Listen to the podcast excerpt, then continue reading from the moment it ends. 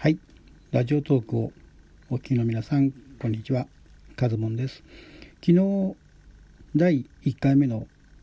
ラジオトークの番組をですね配信してみたんですけれども。でまあ配信自分の配信をですね3回ほど聞き返してみたんですけれども。まあ本当にあの反省点ばかりでですね非常にお聞き苦しい点がいっぱいありましてまあ第1回目なのでねその辺は、えー、これから回を重ねていくごとにですね、えー、少しずつ聞きやすい放送にしていけたらなと思っております。はい、それで、えー、今日のラジオトークのテーマ第2回目のテーマはですねラジオトークの未来ということでですねお話ししてみたいと思いますね。まあとはいえまだ今日が2回目の放送ですのでね、まあ、タイトル負けしてしまう部分もあるかもしれませんが、まあ、昨日初めて配信してみての、えー、感想ですとか、えー、気になった点をですねお話ししてみたいと思いますね。それではタイトルコールいきたいと思います。はい。カズボンのラジオトークラジオ39スタートです。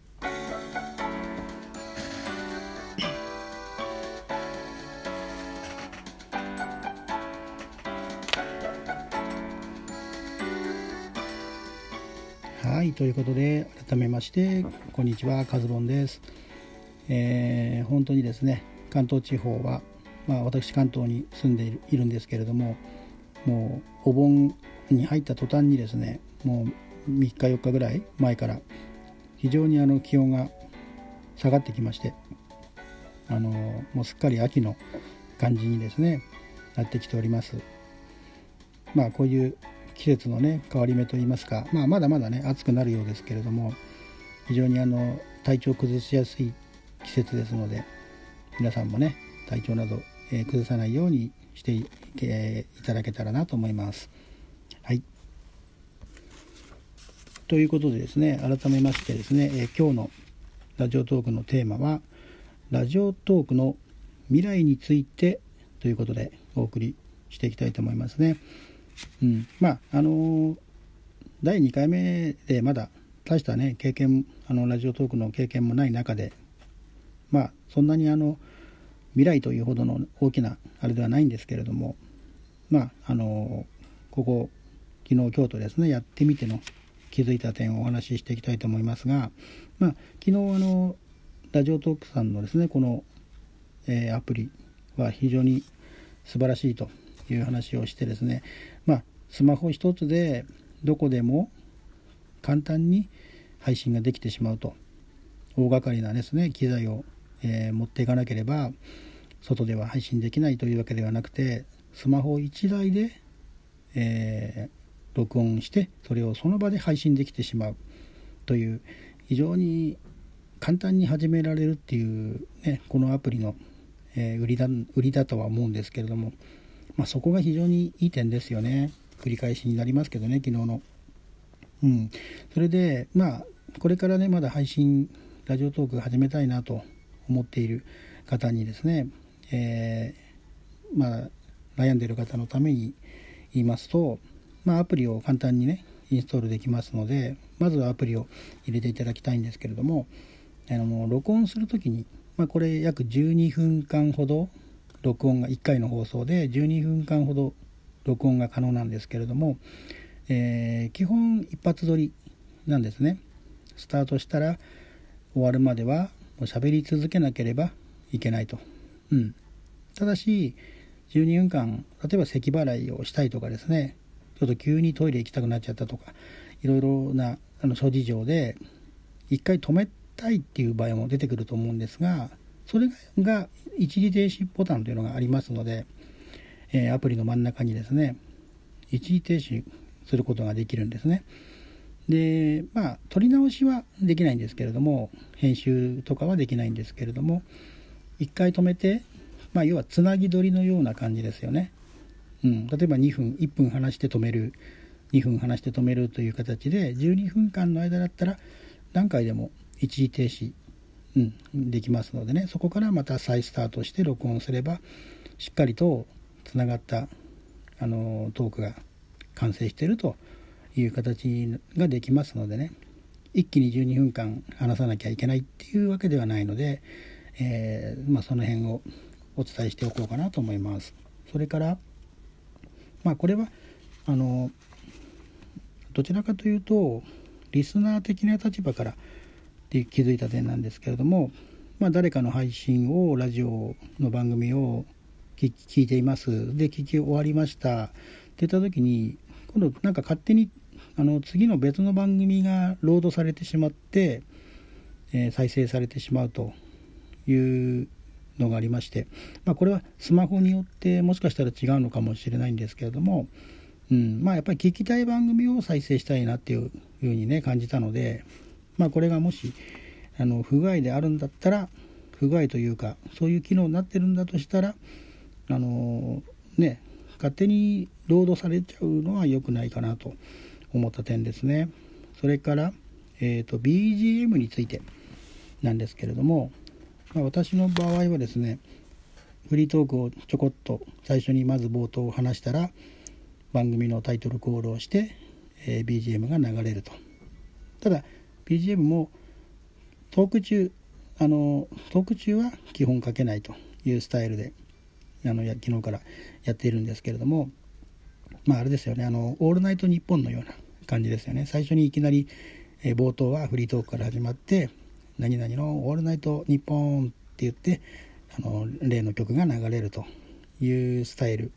を、まあ、真似てみたんですけれどもなんとなくちょっとかっこいいかなという自分の中のですね、えー、まあ、こだわりでそういう形にしております。まあ、あのトーカーさんによってはずっとね BGM をかけっぱなしで、えー、放送してる人もいますし全く、えー、BGM は流さないっていう人もいますけれどもまあ基本はねトークなので、まあ、おしゃべりを、えー、聞いてもらうで聞く側も、まあ、やっぱりねどっちかというと BGM の曲がガンガンうるさく流れてるよりはまああのお話が前に出てくるっていうのかな BGM のよりもあのあ要は BGM があのお話のね邪魔にならない程度だったらまあ BGM かけるでかけながら話すのもまあ悪くないかなという気もしますけどねはい。はい、えー、それとですね、まあ、これはラジオトークのお話でもまた別の観点からのお話になるんですけれども、まあ、ラジオトークさんってもうあのアプリができて、えー、約もうこれで1周年？この夏で約1年経つらしいんですけれどもまあその間にねいろいろとあの公式のパーソナリティさんトーカーさんがまあ、今でもねアプリの方を見ると1 5 6人いるのかな、えー、の方がね公式で公式パーソナリティという形でいらっしゃったりとかだんだんこう番組もねこう数が増えてって一般の、ね、普通の配信する、えー、トーカーさんが増えていって、まあ、約今1年が経ちましたっていう感じなんでしょうけれども、まあ、やはりまだそのツイッターとかあの何ですか、えー、とインスタグラムとかに比べるとまだまだこうラジオトーク人口っていうのはめちゃくちゃ少ないんじゃないかなっていう気がするんですよね。あの昨日1回目の配信した後に今日の昼間の約24時間後にですね自分が上がった新着っていうところのね、えー、リストからどれぐらいの番組数がね24時間で配信されてるのかなっていうのを調べたんですけれども約ね7575ぐらいかな。うん。75前後ぐらいの番組数が上がってるんですね。24時間で。っていうことはまあ実際1人ね2回とか上げてる人もいるのでまあ1日の中で24時間以内で100人100番組とかは上がってこないと。公式さんも含めてね。っていう感じなのかなと思うんですね。ということはまだまだそのブルーオーシャンな世界なのかなと、うん、あの正式にねもう1周年経つということなんですけれども今から始めてもまだまだ、まあ、別にね公式パーソナリティを目指すとか、えー、そういうことではなくてもまあね、非常にお話をしなければいけないという点ではね、ツイッターとか他のあのソーシャルに比べると、やっぱりなかなか敷居が高いのは間違いないと思うんですよね。まあ、その中で1回目のね、配信をスタートさせるっていう、まあ、これ本当、ね、一日でも早く始めた方がいいと思いますね。あの、やりたいなと思ってる人は。まずはアプリをね、入れることから始めないとっていうとこなんですよね。で、まあ実際配信するまで私もね、約10日ほどかかってますので、まあその勇気と言いますかね、1回目の放送ね、やっぱり大事と言いますか、非常に、何て言うんだろうな、適当にやるのは嫌だなっていう思いがどうしても出るんですよね。なので、まあ1回目の放送はね、大体こう聞いてると自己紹介とか、そういう形であの終わってしまうパターンが多いのでねもう1回目はサクッとやってしまってで2回目3回目4回目と、えー、まあ、本編は2回目からという感じもしますのでね、まあ、始める勇気を持つということが非常にね大切なのかなと思いますね。はい、で、まあ、このラジオトークの未来ということでテーマで、えー、お送りしてるんですけれどもまあさらにねこの、まあ、1年先がどうなってるのかっていうのは非常にわからないんですけれども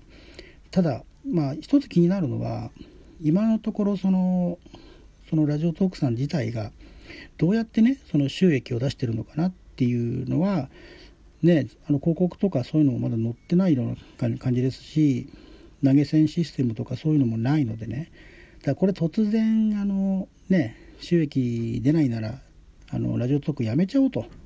いうふうにならないことをですね、えー、願っておりますね。はい。それではまたお会いしましょう。お相手はカズボンでした。